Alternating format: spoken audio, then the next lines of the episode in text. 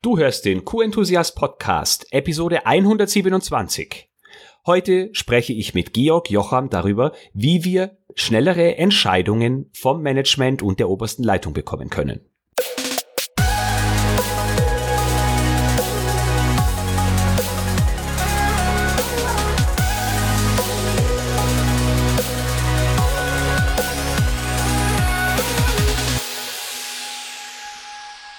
Ein enthusiastisches Hallo und willkommen zu einer neuen Podcast-Episode. Ich bin Florian Frankel und dies ist der Podcast mit der QM-Umsetzungsgarantie.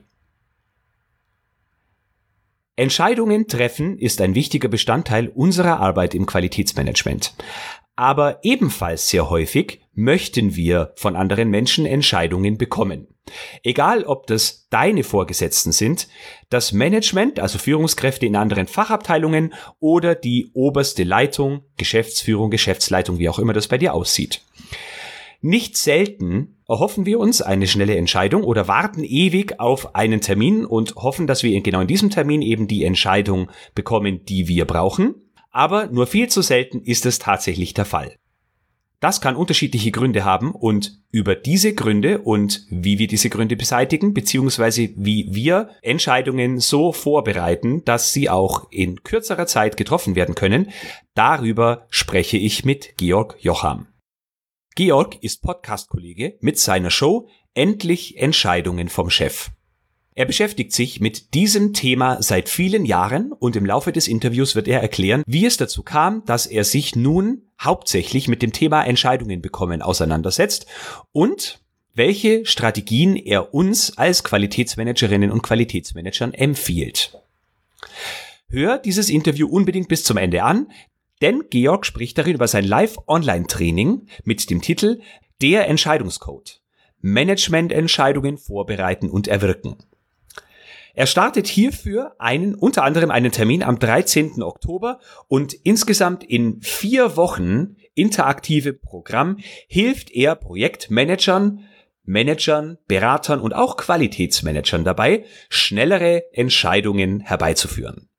Wir sprechen aber nicht nur darüber, dass es dieses Programm überhaupt gibt, sondern auch, dass wir als Q-Enthusiasten den Frühbucherrabatt genießen werden können, obwohl das Training schon in ein wenig mehr als vier Wochen starten wird. Freu dich nun auf mein Gespräch mit Georg Jocham zum Thema Entscheidungen vorbereiten und erwirken. So, lieber Georg, danke, dass du dir Zeit fürs Interview nimmst. Ja, sehr gern, Florian. Danke für die Einladung. Also ich bin kein ja. Qualitätsmanager, aber es ist ein Thema, über das ich gern spreche. Ja, sehr schön, das freut mich. Also es ist tatsächlich so, dass ich äh, vor allem die Anfänge deines Podcasts, wo es noch ums Thema Problemlösen ging, nicht nur mit Freude gehört habe, sondern sogar meinen Mitarbeiterinnen und Mitarbeitern jetzt noch empfehle. Wenn die frisch anfangen, kriegen sie erstmal deine ersten Episoden, wo es um diesen, diese Grundlagen des Problemlösens geht, kriegen sie von mir immer vor, äh, geschickt und müssen sich das dann anhören. Ja, das, das, das, ist ein schönes Kompliment, darüber freue ich mich sehr. Dankeschön. ja, sehr wirksam. Auch vielen Dank dafür, dass du es aufgenommen hast. Du, ich habe äh, jetzt zum Thema Entscheidungen bekommen, mhm. ähm, mal mir ein paar Gedanken gemacht und mich würde als erstes mal interessieren, ob es aus deiner Sicht die Differenzierung zwischen einfachen und schwierigen Entscheidungen gibt oder ob es die eigentlich gar nicht gibt. Und wenn nein, was macht dann Entscheidungen schwierig? Mhm ich weiß nicht, ob also ganz ehrlich gesagt, ich habe über die Frage noch gar nicht nachgedacht. Mhm. Ja, ich glaube, es, ich glaube, es gibt eine Unterscheidung zwischen trivialen Entscheidungen, die du im Vorbeigehen triffst, ohne viel, viel darüber nachdenken zu müssen. Und ich glaube, es gibt Entscheidungen, die einfach eine Bedeutung haben und über die, die gehen nicht so einfach vom Tisch. Also die, die, wenn du von einem Entscheider eine Entscheidung brauchst, dann gibt es Entscheidungen, da sagst du, hättest, hättest gern die Entscheidung, so die Kategorie Urlaubsantrag, äh, das, ja. da macht er einen Haken drunter und das ist gut. Das ist trivial und es gibt Entscheidungen, da möchte der Entscheider, die Entscheiderin darüber nachdenken und entscheidet, wenn man weiß, wie es geht, rasch, aber nicht ganz so leicht. Aber die, ich habe ehrlich gesagt über die Entscheidung, äh, leichte Entscheidung, schwierige Entscheidung jetzt gerade das erste Mal überhaupt nachgedacht. Okay, ja, das äh, muss ja jetzt nichts heißen, aber bleiben wir da nochmal bei der Differenzierung trivial und nicht trivial. Ähm, Jetzt soll es ja heute vor allem um diese, dieses Thema gehen, dass Menschen gerne schnelle Entscheidungen oder überhaupt Entscheidungen haben wollen. Deswegen habe ich mir ja dich als Experten eingeladen. Und würdest du sagen, es ist dann so, dass eine Entscheidung für beide Parteien, also die, die sie wollen und die, die sie treffen sollen, gleichermaßen nicht trivial sind? Oder ist da manchmal schon ein Unterschied, dass derjenige, der dem Chef sagt, entscheid doch das mal, denkt, die ist für den trivial und der sagt aber, um Gottes Willen, da brauche ich aber noch was? Hm, ich habe auch über die Frage noch nie nachgedacht, wenn ich ganz ehrlich bin. Ich, ich glaube, was du, was du regelmäßig hast, ist, dass du auf der einen Seite einen Experten, meinetwegen einen, einen Projektmanager oder einen Qualitätsmanager, der sehr tief im Thema ist und für den das ist das ein Thema, das ist nicht trivial und dass du auf der anderen Seite einen Vorstand oder einen Geschäftsleiter oder eine Bereichsleiterin oder ganz egal, eine Führungskraft, für den ist diese Entscheidung weniger wichtig. Und ähm, diese Person interessiert sich regelmäßig auch nicht für die Komplexität, die möglicherweise hinter dieser Entscheidung steckt. Das heißt, du hast, ja. du hast, ich glaube, du hast das häufig da sehr unterschiedliche Sichten auf die Entscheidung. Und ich glaube, das ist auch einer der wesentlichsten Gründe, warum Entscheidungen nicht getroffen werden. Ah, weil die Relevanz für den Entscheider zu fehlen scheint? Nicht nur zu, fehlen, zu fehlen scheint, sondern komplett fehlt. Ah, okay. Also das habe ich wiederum jetzt so noch nie beleuchtet. aber, vielleicht, vielleicht, vielleicht mach, mach mal ein, ein, ein sehr einfaches Beispiel auf. Ja, gern. Also wenn du, wenn du in einer größeren Struktur arbeitest oder du arbeitest als Berater für ein, eine größere Struktur und ich spreche davon nördlich von 1000 Mitarbeitern, ja. dann ähm, ist der Prozess, wie du eine Entscheidung von einem Entscheider kriegst, und Entscheider ist jeder, das kann ein Lenkungsausschuss sein, ein Gremium, das kann ein Vorstand sein, ein, ein, eine Bereichsleiterin, also ganz, ganz egal, jemand, der hierarchisch über dir ist oder, oder der in einem Gremium sitzt, das halt eine Entscheidung fällt. Und ja. es ist häufig so, dass du für dein Projekt, für dein, äh, ja, meinetwegen Qualitätsmanagementsprojekt eine Entscheidung brauchst. Und dann hast du entweder einen Termin oder du machst einen Termin. Das heißt, du schaust, dass du die Leute an den Tisch kriegst und dann bereitest du den Termin vor. Du machst eine Unterlage, dann gehst du in den Termin rein und in diesen Terminen passieren normalerweise drei Dinge. Und das ist kulturübergreifend, es ist branchenübergreifend und es ist auch funktionsübergreifend. Das passiert dem Controller genauso wie dem Verkäufer, wie dem Qualitätsmanager. Nämlich erstens, du kommst in den Termin und kriegst eine Menge Fragen. Und da dürfen auch ruhig ein paar blöde Fragen dabei sein. Zweitens, du kriegst ganz häufig in diesen Terminen nicht die Entscheidung wegen, also nicht die Entscheidung wegen dem, wegen der du den Termin eigentlich haben wolltest. Und drittens, du kriegst, wenn du keine Entscheidung kriegst, einen Arbeitsauftrag. Das heißt, du kriegst noch die, den Auftrag, noch eine Option auszuarbeiten, noch eine Analyse vorzunehmen, was auch immer. Und das ist die, das ist die Standardsituation in ganz, ganz vielen Entscheidungsmeetings, man muss sagen unter Anführungszeichen, es sind ja Nicht-Entscheidungsmeetings. Ähm, und das ist mit Schmerzen verbunden. Für alle Beteiligten, für die Entscheider, aber noch viel, viel mehr für die Menschen, die Entscheidungen wollen. Weil was bedeutet das denn für den Qualitätsmanager, wenn er Entscheidung braucht und dann kriegt er die nicht? sondern stattdessen einen Arbeitsauftrag. Das kann, die Frage kannst du beantworten. Was bedeutet das für den Qualitätsmanager? Ja, hm, das, das sind zwei Dinge aus meiner Sicht. Oftmals, also mir geht's ja selber genauso, äh, man wird dann weggeschickt mit einem Arbeitsauftrag oder mit einer Hausaufgabe und nicht selten muss ich mir dann die Frage selber stellen, ob die Person nicht recht hat und ich das vorher hätte vorbereiten müssen, und es somit total klar war von vornherein, dass die Entscheidung so nicht getroffen werden kann, weil ich einfach nicht alles vorbereitet habe, was äh, vorbereitet werden soll. Das ist, ist und das andere ist eine, ja, aber ja. gehen wir nochmal zu dem Punkt, was, was bedeutet es denn für dich in deiner Funktion als Qualitätsmanager, wenn du eine Entscheidung brauchst, und braucht heißt nicht, du hättest gern, sondern du brauchst sie, also brauchen, ja, und du kriegst sie. Ja. Was bedeutet das für dich? ja, also erstmal kommt da das Gefühl der Verzweiflung bei mir hoch, dass äh, ich muss jetzt ja ein Problem unbedingt gelöst kriegen. Ich selber kann es nicht lösen, also die Entscheidung herbeiführen und krieg's es spontan jetzt nicht. Also ja dann muss ich ja so schnell wie möglich diese Hausaufgabe erledigen. Und es geht wahrscheinlich nicht in der Qualität, wie es gefordert ist, weil ich will die Entscheidung ja schnell haben. Und dann habe ich vielleicht dasselbe Resultat wieder und bekomme die nächste Hausaufgabe. Ja, und dann passiert noch was. Du hast mit den Leuten regelmäßig ja nicht die Chance, mit denen wöchentlich Termine zu machen, sondern du hast einen Termin ja, und der nächste Termin ist zwei Wochen oder 14 äh, oder, oder vier Wochen später. Und dann wiederholt sich das regelmäßig. Und, ja. der, und der Standard in den meisten Konzernen und äh, also, liebe Hörer, ihr dürft jetzt gerne jeden beliebigen DAX-Konzern und jeden Konzern in der Schweiz und jeden Konzern in Österreich denken, der euch einfällt, egal wie stark die Marke ist.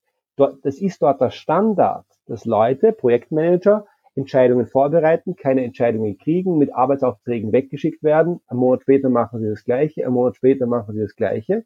Und drei oder vier Wochen später wird dann die Entscheidung getroffen. Und dann schaut man aufs Projekt und sagt, Moment, das Projekt ist ja überzogen. Also da ist ja Budget ist aus und Zeitplan haben wir auch nicht eingehalten. Und jetzt die Frage an dich. Wenn das passiert, wer ist denn jetzt der Idiot? Wer ist der Depp? Ja, ich, der, der, der die Entscheidung gerne gehabt hätte. Der Qualitätsmensch natürlich. Ja, und, und das ja. ist das Thema an der Stelle. Viele, viele inhaltlich arbeitende Menschen, also ich arbeite sehr viel mit Projektmanagern und auch mit Qualitätsmanagern, sind in den Inhalten drinnen und, und glauben, wenn ich die Inhalte sauber weggearbeitet habe, wenn ich da in der in, äh, in größtmöglicher Tiefe sauber gearbeitet habe, dann muss ich nur mal zum Entscheider gehen und dann habe ich alles richtig gemacht. Und diese, diese, diese Sicht ist normal, aber sie fällt dir häufig auf die Füße. Weil du gehst dann hin mit deiner inhaltlichen Vorbereitung, kriegst keine Entscheidung und am Schluss bist du der Depp, der nicht geliefert hat. Ja, das ist nachvollziehbar. Und wa warum ist das so? Weil ich stelle mir jetzt vor, dass die allermeisten Entscheider nicht als Entscheider zur Welt kamen, sondern früher selber mal Menschen waren, die Entscheidungen gebraucht haben und die haben sich wahrscheinlich genauso blöd angestellt. Die müssten doch die Sichtweise eigentlich kennen. So, also das, warum ist das so? Ich habe keine Erklärung dafür, dass es so ist. Ich weiß, wie es anders ja. geht, aber du findest das Phänomen, und also das darf man sich auch gerne auf der Zunge zergehen lassen mal, du findest dieses Phänomen in jedem Konzern und in den meisten Mittelständlern. Das heißt, das ist, das ist nichts, das ist kein Phänomen und das werden, das können wahrscheinlich auch deine Zuhörer bestätigen. Das ist kein Phänomen, wo, wo man sagt, das betrifft 10 oder 20 Prozent, das sind arme Schweine, sorry, ähm, und denen geht es so, sondern das ist das Standardprozedere, wenn man so will. Und der ja. Grund, warum das so ist, ist ganz einfach. Menschen haben das Thema Entscheidungen bekommen nicht auf dem Radar. Und wenn du dir die Welt ansiehst, aus Sicht der Menschen, die entscheiden sollen und diejenigen, die Entscheidungen haben wollen, dann haben die sehr einfache Bilder im Kopf. Nämlich, was denkt denn der Entscheider, wenn der QM zu ihm kommt und ihm was vorlegt, das er nicht entscheiden kann, weil es für ihn nicht passt? Was denkt er? Denkt er, ja, den müssen wir jetzt in ein Seminar schicken oder denkt er, äh, der hat ja gut gearbeitet, aber ich bin heute nicht in Entscheidungslaune. Nein, was denkt er? Der denkt, das hat er nicht sauber gemacht, da muss er nacharbeiten, da schicke ich ihn weg. Und was, ja, genau. und was denken sich die meisten QM? Du hast jetzt sehr selbst reflektiert gesagt, da hätte ich noch was machen können. Die meisten QM denken sich, jetzt sitze ich seit zwei Wochen an dem blöden Papier, ich habe das sauber ausgearbeitet und die Idioten entscheiden es nicht. Ja. So, und dann, ja. Jeder ist in seiner Welt und jeder sieht den Fehler beim anderen und keiner versteht, dass das Thema Entscheidungen bekommen nichts ist, was der Entscheider leisten muss, sondern etwas, das ich als Projektmanager, als Qualitätsmanager massiv befördern kann. Mhm. Also der Vorstand, der nicht das entscheidet, was ich entscheiden will. Ich kann natürlich sagen, die sind alle blöd und ich mache meine Arbeit gut, aber das ist eine Verlierereinstellung. Weil am Ende ist der Vorstand stärker und ich bleibe über und bin der Depp. Ja, und die beste stimmt. Einstellung ist, zu fragen, was kann ich denn machen, dann mit die entscheiden. Und da gibt es eine Menge Tools und dann entscheiden die. Und die entscheiden dann regelmäßig auch schwierige Entscheidungen nach wenigen Minuten. Ja, schön, wenn man zumindest einen Ausblick darauf hat, wie man das besser macht. Also ich habe jetzt gerade, während du geredet hast, so ein bisschen überlegt, weil ich bin ja eigentlich in so einer Zwischenwelt unterwegs. Ich bin einerseits jemand, der Entscheidungen von der Geschäftsleitung haben will, mhm. auf der anderen Seite aber auch oft genug habe, dass Mitarbeitende zu mir kommen und von mir eine Entscheidung haben wollen, oftmals ohne eine zweite Option zu haben. Und ja. mit denen mache ich genau das, was du erklärt hast, reflexhaft, ich schicke sie wieder weg und sage, hey, das und das musst du noch anschauen und dann kommst du nochmal. Das dauert zwar bei mir keine drei Wochen, sondern meistens plus zwei Stunden, aber der Effekt, den du beschrieben hast, ist exakt da. Ja, und, und jetzt, wenn du, wenn du, wenn du fragst, du fragst nicht, aber ich beantworte jetzt die ungefragte Frage, wenn du fragst, wem das jetzt nützt, dass es Leute in Organisationen gibt, die wissen, wie Entscheidungen bekommen geht. Also wenn du, wenn du fragst, welche, wer, wer hat denn am meisten davon? Das ist ganz einfach wenn deine Mitarbeiter wissen, wie sie Entscheidungen so aufbereiten, dass du rasch und verlässlich entscheiden kannst, dann profitieren sie selber. Warum? Weil sie dann von ihrem Chef, von Florian, von dir Anerkennung und Wertschätzung kriegen, weil sie, weil das, die Termine, die sie mit dir machen, nicht diese Termine sagt, sind, wo du mir schon mit den Augen rollst, weil du weißt, ach, jetzt kommt wieder der, der Karl und mit dem Karl ist es immer mühsam, sondern weil du weißt, jetzt kommt der Karl und jetzt geht's schnell. Und das sind ja dann tendenziell auch die Menschen, die du, wenn es um eine Beförderung geht oder um eine Gehaltserhöhung, die du vorschlagen wirst, weil sie dir deine Arbeit leichter machen. Das heißt, wenn der Mitarbeiter das kann, dann profitiert er. Der nächste, der profitiert, bist du. Weil deine Zeit massiv geschont wird. Weil du regelmäßig nicht so tief in die Details rein musst, wie du es heute vielleicht musst. Und weil du damit Handlungsspielraum gewinnst, dich um die Dinge zu kümmern, die wichtig sind für, für für die Firma, aber auch für deine Karriere. Und schließlich profitieren die Entscheider über dir, weil sie, ja, der Karl hat es vorbereitet, der Florian nimmt es in die Hand und sagt weiter, weil sie die Unterlagen kriegen, die sie zum Entscheiden brauchen. Und ich habe ein Beispiel, ähm, in einem deutschen Infrastrukturunternehmen in Berlin, da gibt es einen ähm, Entscheider, der hat mich vor drei Jahren geholt. Der war damals Abteilungsleiter, hatte 20 Mitarbeiter, ich habe seine Leute geschult. Und der hat damals gesagt, Georg, ich arbeite 50 Stunden die Woche, ich würde gern 40 arbeiten kannst du das machen? Und ich gesagt, ja, das geht. Ja, und ich nehme das raus bei den ganzen Terminen, wo, die, wo dir deine Leute das Ohr abkauen und dich mit Details quälen. Da spare ich dir die Zeit. Und der Kollege ähm, hat heute 100 Mitarbeiter, ist auf, auf steilem Weg nach oben. Ich nenne keine Branche und ich nenne keinen Namen und ich äh, nenne nicht mal einen Ort, oder habe ich den schon gesagt? Ähm, und ja, der hat extrem viel freie Ressourcen seine Karriere zu managen, weil ihm seine Mitarbeiter sein Leben leicht machen. Das heißt, wenn du Leute hast, die das können, dann profitieren deine Mitarbeiter, du profitierst und die äh, Unternehmensspitze profitiert auch. Auch es ist nur eine Kompetenz, die niemand auf dem Radar hat.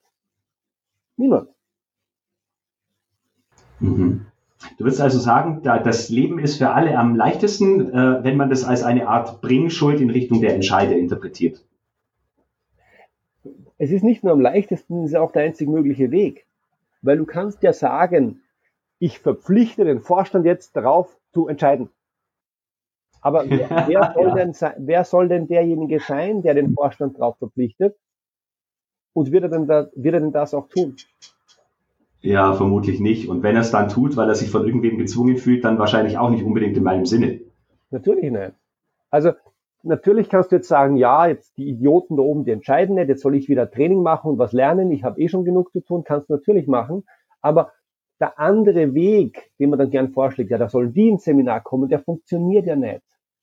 Also es bringt ja nichts, wenn ich jetzt, keine Ahnung, zu einem großen Automobilhersteller gehe und sage, jetzt mal ebene Bereichsleiter, die werden durchgeschult, die lernen jetzt, wie Entscheidungsvorbereitung geht. Ja, das bringt ihnen doch nichts. Das bringt ihnen was, wenn die Leute, die unten im Maschinenraum sind, die in der Entwicklung arbeiten, die Projektmanager, die Qualitätsmanager, wenn die das lernen, damit wird das Unternehmen schnell und damit wird es nach, also damit hast du quasi eine kleine Revolution von unten, die allen, die es lernen, nützt und die oben niemandem schadet. Stimmt, eigentlich schadet sie niemandem. Sie macht mehr erstmal Arbeit als der, der die Entscheidung haben will. Aber letztendlich hilft sie, wie du gerade beschrieben hast, ja eigentlich allen. Und Jetzt sagst du, es macht dir mehr Arbeit, aber in Wirklichkeit macht dir auch nicht mehr Arbeit. Weil ja, weil ich nicht nochmal zurückgeschickt werden muss und nicht nochmal warten muss, bis der nächste Termin ist. Unterm Strich ist es weniger, genau. genau. Es erscheint erstmal als mehr Aufwand, weil ich mich mit Methoden und so weiter beschäftigen muss. Aber unterm Strich investiere ich und dann habe ich was davon. Ja, klar. Und also mhm. wenn du, wenn du natürlich alles das, was du bisher auf eine, auf eine gewisse Art und Weise gemacht hast, auf links, auf links drehst, dann ist es natürlich am Anfang ein Mehraufwand. Das heißt, die Unterlagen, wie du die aufbereitest, das ist, das ist echter Denkaufwand und es kostet auch viel Überwindung, weil es so anders und so ungewohnt ist. Aber wenn du das kannst, oder auch, auch nicht, wenn du, wenn du es noch nicht kannst, sondern wenn du es machst unter größten Schmerzen, auch dann ist es schon viel weniger Arbeit, weil die Arbeit entsteht ja nicht beim erstmaligen Erstellen der Unterlage oder, oder was auch immer oder der Vorbereitung des Termins, sondern die richtige Arbeit ist dann, wenn du nacharbeitest, Arbeitsaufträge abarbeitest, die in Wirklichkeit vollkommen unnötig sind ähm, und das über Wochen und Monate weitermacht und äh, im Projekt nicht vorankommt. Das ist die Mehrarbeit. Mhm. Mhm. Jetzt muss ich noch mal einen kleinen Schritt zurück machen. Du hast vorhin von den drei Dingen, von den drei Effekten passiert, äh, erzählt, die passieren, wenn man zum ersten Mal zum Entscheider kommt und ihm halt seine Idee präsentiert. Und du hast dann gesagt, eine Sache sind dann diese äh, Hausaufgaben, mit denen er einen wieder zurückschickt. Und wenn ich das, was du jetzt gerade gesagt hast, richtig verstehe, mhm. dann sind es nicht mal Aufgaben, mit denen man zurückgeht, die sinnhaftig sind, äh, sondern die der Entscheider braucht, weil er die wirklich braucht, sondern das ist nur eine Art Ausrede, um jetzt nicht entscheiden zu müssen. Habe ich das richtig interpretiert? Also da, da, darüber kannst du keine pauschale Aussage machen aus der Entfernung. Mhm. Das kann ein legitimer Punkt sein, wo er sagt, das gehört einfach dazu, da hast du was übersehen. Das kann aber genauso gut etwas sein, dass der Entscheider sich nicht wohlfühlt mit der Entscheidung sie nicht treffen will, dann wird er nicht sagen, Florian, ich fühle mich da irgendwie nicht wohl, mach mal noch die Analyse, sondern er sagt, mir fehlt noch die Auswertung, bitte machen Sie mal die. Das heißt, du, aber ist, an der Stelle ist es auch relativ wurscht, ob das eine notwendige Auswertung ist oder ob das eine überflüssige Auswertung, ändert ja nichts dran, dass sie gemacht werden muss. Deswegen äh, diese, diese, diese Zuschreibung, ist das jetzt das ist ein bisschen wie beim Verkauf, Vorwand oder Einwand. Ist eigentlich wurscht. Mhm. Du hast keine Entscheidung und das ist das, was zählt. Ja. Und, und das Einzige, was ich machen kann, ist vorher zu vermeiden, dass die Fragen überhaupt kommen, indem ich sie eben gut vorbereite. Ja, genau. Mhm. Was, du solltest nur Fragen bekommen, die du auch beantworten kannst. Ja. Das kann man steuern. Wie, wie individuell ist das denn? Also du scheinst es ja so wie, ich möchte da jetzt, äh, nachher gehen wir da noch ein bisschen drauf ein, aber ich möchte da nicht zu tief ins Detail reingehen in die Methodik, die du entwickelt hast. Ähm, aber wie individuell ist das? Kann ich das anwenden bei jeder Art des Entscheiders? Ist es nur sehr subjektiv, wenn ich sage, die, die sind entscheidungsschwach da oben? Nein. Oder ist es tatsächlich Nein. sehr subjektiv und ich Nein. muss mir die einzelne Person mit ihrem Charakter anschauen? Also es hat nichts mit Entscheidungsschwäche zu tun, aber mhm. ähm, ich arbeite an der Stelle mit Persönlichkeitstypen und ähm, verschiedene Persönlichkeitstypen adressierst du im Entscheidungsprozess unterschiedlich. Darüber könnte man mehrere Stunden reden. Und ja, nutzt du da auch die vier Farben oder hast du andere? Ja, ja. über die vier ja, ja. die Hörer sich aus, da haben wir schon ein paar Episoden dazu gemacht. Ja, ja, ich arbeite auch mit den vier Farben. Und das okay. Phänomen, das du aber hast, wenn du ähm, in, in Unternehmen nach oben gehst, dann wird eine Farbe ganz klar dominant. Die rote. Klar. Und mhm. deshalb behaupte ich, wenn du den Entscheider als roten betrachtest oder zumindest davon ausgehst, dass der Entscheider einen hohen Rotanteil hat, und das haben sehr viele Entscheider, dann machst du nichts falsch, wenn du rot, rote Unterlagen, rote Ansprache, rot alles verwendest. Wenn Magst du vielleicht da zwei, drei Worte dazu sagen, wenn wir davon ausgehen, dass die große Zahl der Hörerschaft eher blau angehaucht ist und der Entscheider jetzt eher rot, inwieweit man da umdenken muss? Weil du hast ganz am Anfang ja gesagt, ein Stück weit anders denken, umdenken, sich vielleicht damit nicht wohlfühlen. Was würde das in diesem konkreten Fall aus deiner Sicht bedeuten? Ganz einfach. Das, das, das, wenn du, wenn du von einem, einem Blauen eine, eine Aussage haben willst, was dem wichtig ist, so eine typische Aussage, dann wäre diese Aussage, wir machen es richtig wir machen es korrekt. Mhm. Und das ist etwas, das hörst du häufig von Blauen und genau deshalb auch oft ähm, aus dem Finanzbereich, das heißt Buchhaltung, Controlling, Treasury, aber auch aus dem, aus dem Qualitätsmanagement. Ja. Äh, für einen Roten ist das ein total untypischer Satz. Der sagt, den typischer Satz für den Roten wäre, wir machen es sofort. Und jetzt hast du häufig die Situation, dass ein Blauer zu einem Roten kommt und sagt, lieber Chef, ähm, äh, das und das und das Thema, das ist der und der Vorschlag. Und der Rote sagt, passt, machen wir das. Und der Blaue sagt, äh, Moment, Moment, wir sind ja noch nicht so weit, wir brauchen dann noch die Analyse und das müssen wir noch machen, dem geht das alles zu schnell. Was, ja. was denkt der Rote in dem Moment? Der hat jetzt schon entschieden und der Blaue sagt ihm, das geht jetzt gar nicht. Was hat der für ein Gefühl? Äh, ja, der kommt sich verarscht vor und äh, ja. Ja, der kommt der wird auf jeden Fall gleich zum nächsten Tagesordnungspunkt kommen ja. und will den blauen wegschicken. Genau, der kommt sich verarscht vor und hat genau das Gefühl, das er schon bisher mit den Leuten hatte, nämlich da habe ich jetzt den nächsten Erbsenzähler, den nächsten Erbseninnenwand poliere, den nächsten, äh, der jedes Detail wegarbeiten will. Ich bin hier der Entscheider, ich will die Sachen vom Tisch. Jetzt arbeite ich die vom Tisch und der holt sie wieder rauf. Was ist mit dem los? Ja. So. Und das ist ein typischer Fall, wo sich die Blauen und die Roten überhaupt nicht verstehen. Das heißt, wenn du dem Roten was vorlegen willst, wo eine Entscheidung trifft, wo es vorangehen soll, dann musst du auch selber bereit sein, voranzugehen. Mhm. Wenn der Rote geht, brauchst du nicht mehr bremsen. Mhm. Aber ich empfehle grundsätzlich, wenn es wichtiger ist, wenn es größer ist oder wenn es ein unmittelbarer Vorgesetzter ist, mal zu testen, was das denn für ein Typ ist und auf was man auch für selber für ein Typ ist, um zu verstehen, warum er sich bisher vielleicht nicht so gut versteht. Ja. Okay. Ich stelle mir jetzt gerade vor, dass es vielleicht manchmal so sein könnte, dass der, der Blaue durch die Entscheidung von dem roten Vorgesetzten die Sicherheit haben möchte, die er selber vielleicht nicht empfindet und aber durch die Entscheidung die Sicherheit trotzdem nicht kriegt. Weil er denkt, jetzt hat er halt irgendwas entschieden, aber das ist eigentlich nicht das, was ich vorbereitet hatte. Ja, aber weißt du, wie ich meine? Ja, ja ich, ich, ich weiß genau, was du meinst. Es gibt halt ja. ein grundsätzliches Missverständnis. Ja. Und das ist ein Missverständnis der Blauen. Der Blaue glaubt, der Entscheider, der Entscheider muss genau gleich gut verstehen, worum es da eigentlich geht, damit er entscheiden kann. Ne, Blaue glauben das. Viele Menschen glauben das. Ich gehe nach oben in der Organisation. Das sind sehr schlaue Menschen, die kennen sich mit allem aus und ich erkläre das dem im Detail, bis er das so gut verstanden hat wie ich. Und dann kann er es entscheiden. Nur diese Denke ist vollkommener Humbug. Und das, mhm. merkst, das merkst du schnell, wenn du darüber nachdenkst, wie man das nennen kann. Wie, Florian, aus deiner Sicht, wie nennt man denn das? Wenn du jemandem etwas vermittelst, dass es gleich gut versteht wie du. Das passiert häufig an Schulen und Universitäten. Wie nennt man das? Ich würde das jetzt vielleicht als, wie, wie ein Lehrer halt, dass ich wirklich halt so, so einen Oberlehrer spiele, der halt die Leute belehren möchte. Es geht gar nicht um die Rolle, aber was machen Lehrer oder Universitätsprofessoren? Was machen die? Was, suchen Verb. Was machen die? Lehrer, was machen die? Ja, die vermitteln Wissen. Die vermitteln Wissen, die bilden aus. So, und jetzt denk dir das, du musst es nie aussprechen.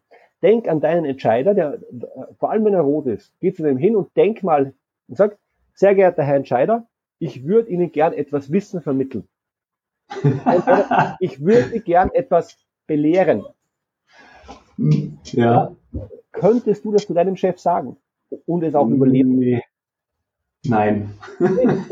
und alleine, und wenn du den Gedanken zu Ende denkst, dann merkst du, wie blöd, sorry, dieser Gedanke ist, dass du deinen Entscheider auf den gleichen Wissensstand bringen willst wie du.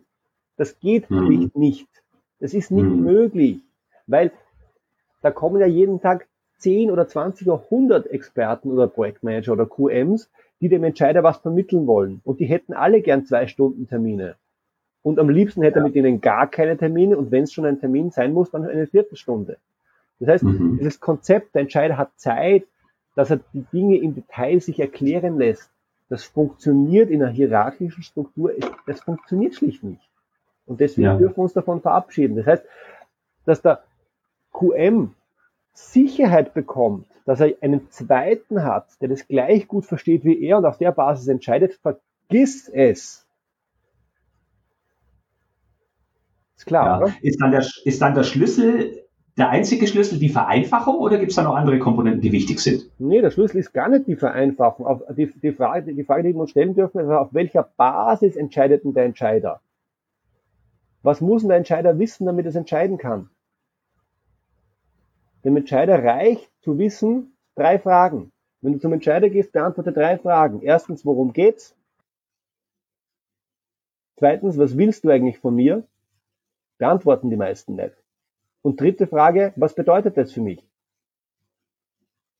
Und die meisten, wenn du denkst, also die meisten machen halbe Stunde Termin beim Vorstand oder beim Bereichsleiter, ist ja vollkommen wurscht und sprechen die halbe Stunde lang nur über, worum geht's. Und warten drauf, dass der Entscheider selber merkt, was das für ihn bedeutet und warten drauf, dass der Entscheider selber kapiert, was er da entscheiden muss. Und ich sage, nein, Blödsinn, hört auf mit dem. Sagt ihn eine Minute lang, worum geht's eine Minute lang, ähm, eine Minute lang, was ihr von Ihnen wollt. Sehr geehrter Herr Entscheider, ich hätte gern diese Entscheidung heute hier von Ihnen. Und dann eine Minute und diese Entscheidung, wenn Sie die so treffen, für Sie bedeutet das XYZ. Und dann wirst du hm. regelmäßig noch ein, zwei Kontrollfragen kriegen und dann gehst du mit der Entscheidung raus. Warum? Weil, der, weil die Hypothese, ich muss dem Entscheider alles erklären, ja falsch ist. Ich muss dem Entscheider sagen, was die Entscheidung für ihn bedeutet. Und an der Stelle soll ich ihn nicht anschwindeln. Weil dann bin ich ein Kopf kürzer. Und wenn ich das sauber mache, dann vertraut er mir und sagt, ja, wenn Sie das sagen, ich kann den nicht beurteilen, dann erfolgt er dir. Aber die Idee, dass ich Wissen vermittle und quasi einen Flügelmann, einen Alliierten, einen, ja, einen weiteren Team gewinne, der, der alles versteht und auf der Basis sagt, ja, Florian, das hast du gut gemacht, ich bin auch deiner Meinung und du denkst dir, ja, jetzt habe ich die Sicherheit. Nee, vergiss es, das passiert doch nicht. Hm. Das klingt in der Tat eigentlich dafür, dass du gesagt hast, das ist eine Sache, die man nicht auf dem Radar hat, ziemlich simpel, wenn man das jetzt so hört. Ist nur die Frage, ob es in der ja. Realität dann auch genauso simpel ist. Ja, es ist ja auch total simpel. Also ich, ich, ich, ich sag, ich, also ich arbeite ja vor allem mit Konzernen und dann arbeite ja. ich mit den Leuten, viel mit Projektmanagern, viel mit QM und ich sage denen gerne am ersten Tag, schaut, morgen werdet ihr hier rausgehen und ihr werdet sagen, das, was der Georg gesagt hat, das ist eigentlich alles total logisch. Aber gestern, bevor wir uns kennengelernt haben, war das genaue Gegenteil davon total logisch. Das, was ich ja. mache, ist nicht schwierig im Sinn von anspruchsvoll. Es ist nur extrem schwierig, weil es allem oder sehr, sehr vielem von dem widerspricht, was wir an Schulen und an Universitäten gelernt bekommen. Weil an Schulen, an, äh, nimm, nimm Universität, ne? du warst auch auf der Uni, du weißt, wie eine wissenschaftliche Arbeit aufgebaut ist. Da gibt es zwar vorne ein Abstract, aber das beginnt nicht mit, der, mit dem Ergebnis. Das beginnt mit einer ausführlichen Darstellung der Sachverhalte. Dann kommt die Analyse, dann gibt es Versuchsanordnungen, dann gibt es Zwischenergebnisse, dann gibt es Ergebnisse, dann gibt es Fehlschläge und ganz am Schluss kommt dann raus das Ergebnis. Und das, das, das kriegen wir seit, also von der Schule über die Universität in die Birne geprügelt und tragen das in die Unternehmen. Und dort funktioniert halt nicht so. Ja, da hast du recht. Das kann ich gleich mal an der Stelle noch korrigieren, dass ich nicht an der Uni war, aber äh, ich bin Molkereimeister und exakt so, wie du gesagt hast, ist es genauso. Man kriegt erstmal ein äh, Skript, in dem die ganze Theorie drinsteht und man weiß gar nicht, wofür man das braucht. Und irgendwann, wahrscheinlich schon, wenn man die Uni beendet hat, erkennt man im Unternehmen, worum es eigentlich geht. Ganz häufig, genau. Und nach das, nach, ja. nachdem das Thema Entscheidungen bekommen, es ist, und ich sage das ja nicht als, aus verkäuferischer Sicht, das ist ein blinder Fleck, das hat niemand auf dem Radar. Warum? Weil es da gibt es zwei Parteien und jede sagen, die anderen sind schuld. Die Entscheider sagen, die Leute bereiten mir das nicht ordentlich auf. Wenn die das ordentlich machen würden, ich würde ja gleich entscheiden. Ja, und die Leute unten, unter Anführungszeichen, in der Organisation sagen, ich habe das ordentlich gemacht, hier 100 Seiten PowerPoint, ich habe mir die letzten Nächte um die Ohren geschlagen, ich habe ich hab alles gemacht und die Deppen entscheiden nicht. Also, was brauchen die denn noch? So, jeder sucht den Fehler beim anderen und nichts wird besser. Ja. Georg, du hast uns jetzt äh, knapp eine, fast genau eine halbe Stunde äh, super Tipps gegeben, was wir denn tun können, um eine bessere, ähm, ja, um bessere Entscheidungen zu bekommen. Magst du uns mal verraten, wie du zu diesen Erkenntnissen gekommen bist? Also welche Schritte hast du durchlaufen müssen, um das alles zu erkennen? Ja, es sind mehrere, mehrere Erkenntnisse. Zum einen habe ich eine Grundausbildung, wenn du so willst, in der Strategieberatung gehabt. Das heißt, ich war mehrere Jahre bei Roland Berger und Roland Berger ist, wer es nicht weiß, sowas ähnliches wie McKinsey oder Boston Consulting. Ähm, und dort kriegst du ein paar Prinzipien ähm, sehr, sehr stringent und sehr, sehr klar vermittelt. Wie zum Beispiel, du musst, komm zum Punkt, beginn mit der Kernaussage, bau deine Unterlagen pyramidal auf und nicht trichterförmig wie an den Universitäten. Das kriegst du sehr systematisch geschult und äh, auch Business Storytelling und diese Geschichten. Das heißt, einige Kompetenzen kommen auch wirklich aus der Beratungsecke. Und nach der Beratung bin ich in, in, ähm, in Konzerne gewechselt. Das heißt, ich war in zwei Konzernen nördlich von 20.000 Mitarbeitern. Und in meinem letzten Angestelltenjob habe ich das ähm, Konzerncontrolling der österreichischen Bundesbahnen geleitet. Das ist ein 40.000 Mann Konzern, 7 Milliarden Umsatz, glaube ich. Und ähm, und da war ich sehr, sehr, sehr nah am Vorstand dran. Das heißt, mein, mein, mein tägliches Geschäft war es, die Schnittstelle zwischen meinen Mitarbeitern und den restlichen Controlling-Mitarbeitern im Konzern hin den, zum Vorstand zu bilden. Und an der Stelle gibt es eh nur zwei Möglichkeiten. Du lernst es und du machst den Job nicht lang. Also habe ich es gelernt. Und also einiges ist gelerntes Wissen aus der Strategieberatung und viel ist auch Erfahrungswissen.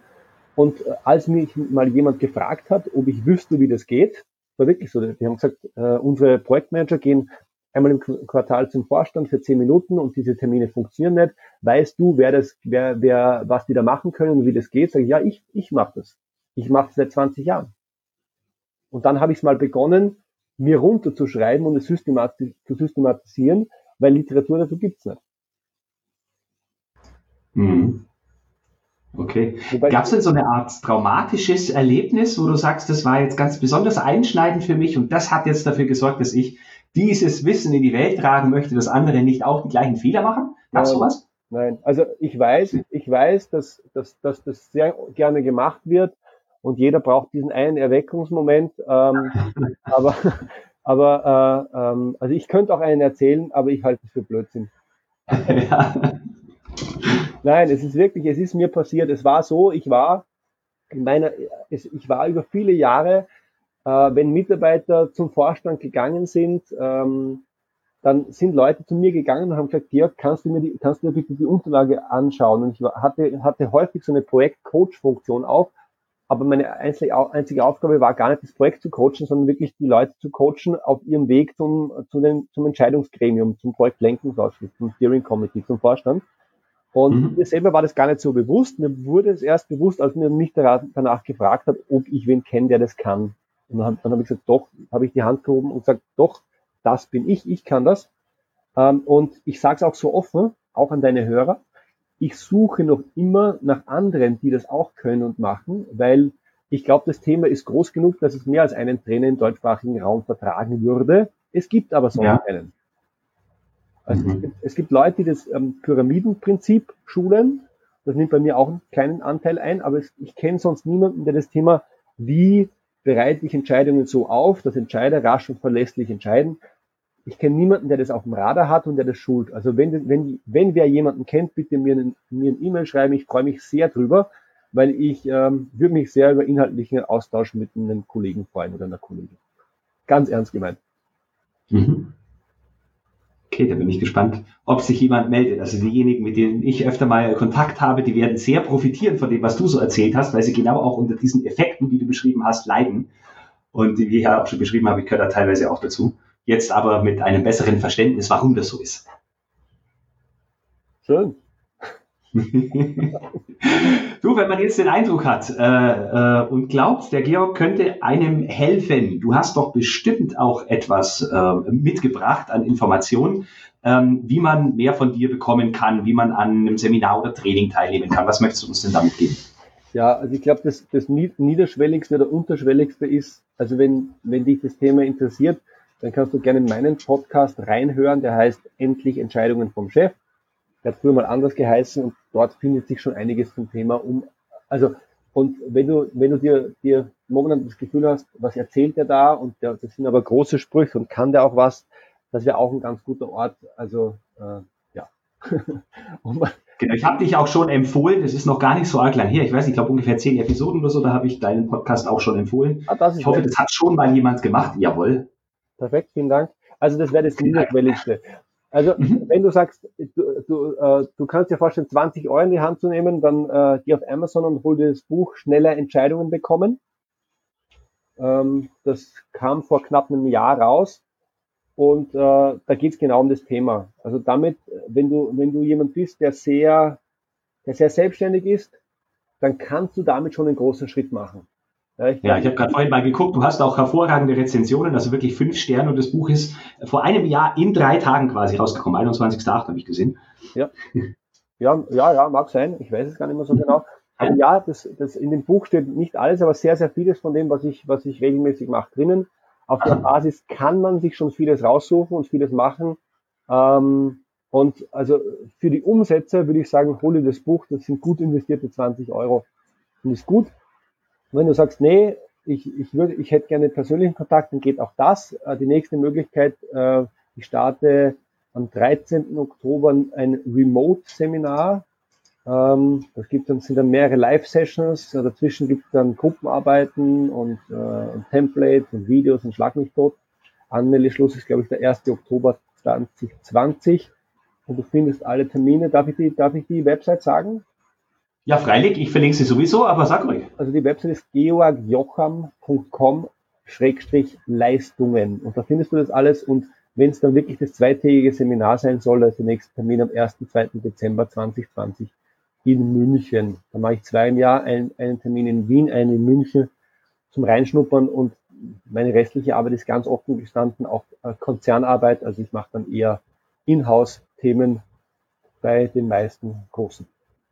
Okay, heißt also, wenn uns jetzt jemand aus dem Konzern zuhört, der sagt, das ist ein Thema, das ist spannend für uns, dann kann man sich durchaus auch mit dir in Verbindung setzen. Ja, also dem, dem mache ich sogar ein, ein, äh, ein, ein, ein Angebot, wo die, wo, die, wo die Compliance die Nase rümpft. Da sage ich, komm zu mir ins Remote-Seminar, kostet nichts, ja, äh, und schau dir es an. Und wenn du siehst, wie es wirkt, dann,